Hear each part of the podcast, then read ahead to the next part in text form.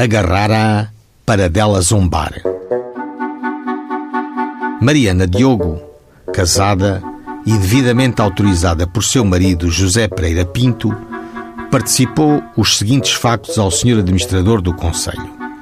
Pelas 11 horas da noite, pouco mais ou menos, estando a participante descansando sobre um estrado junto à chaminé da casa da sua morada, com sua filha de um lado e Antônia Mariana do outro, entrara na sua casa um indivíduo chamado Manuel Lopes Benítez e, encontrando-se deitada e a dormir, apagou a luz e agarrara a participante para dela zombar para fins desonestos, o que não levou a efeito por a participante ter acordado e chamado por seu marido que se achava deitado numa casa contígua.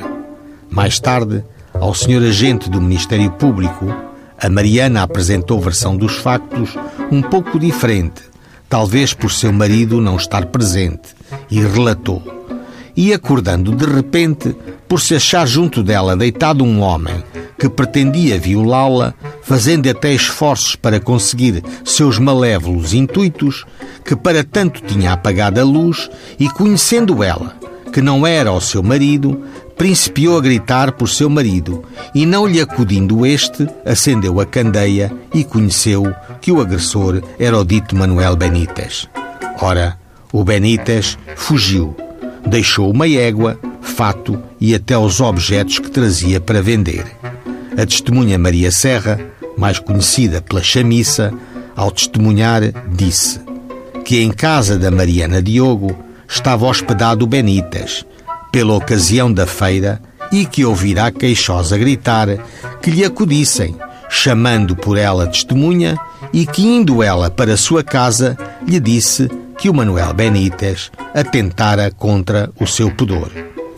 A testemunha Severina, criada de servir, sabia, por ouvir dizer, que o Manuel estava hospedado em casa da queixosa e que naquele dia seriam onze horas da noite havia ido Manuel à casa da sua ama, Luísa Botas, dizendo que a Mariana já tinha a porta fechada, ao que ela volvera que se você está comprometido, fuja. E ele fugiu. O Manuel Benítez compareceu no dia do julgamento e, em sua defesa, alegou que é menos verdade tudo que se diz contra si, pois toda a noite andara de paródia e bebendo com o Miguel da Fonseca e o João da Bairrada.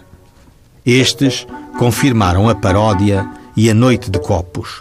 O Manuel Benítez foi absolvido. Consultando os autos, não se intui quem se teria deitado naquela noite ao lado da Mariana.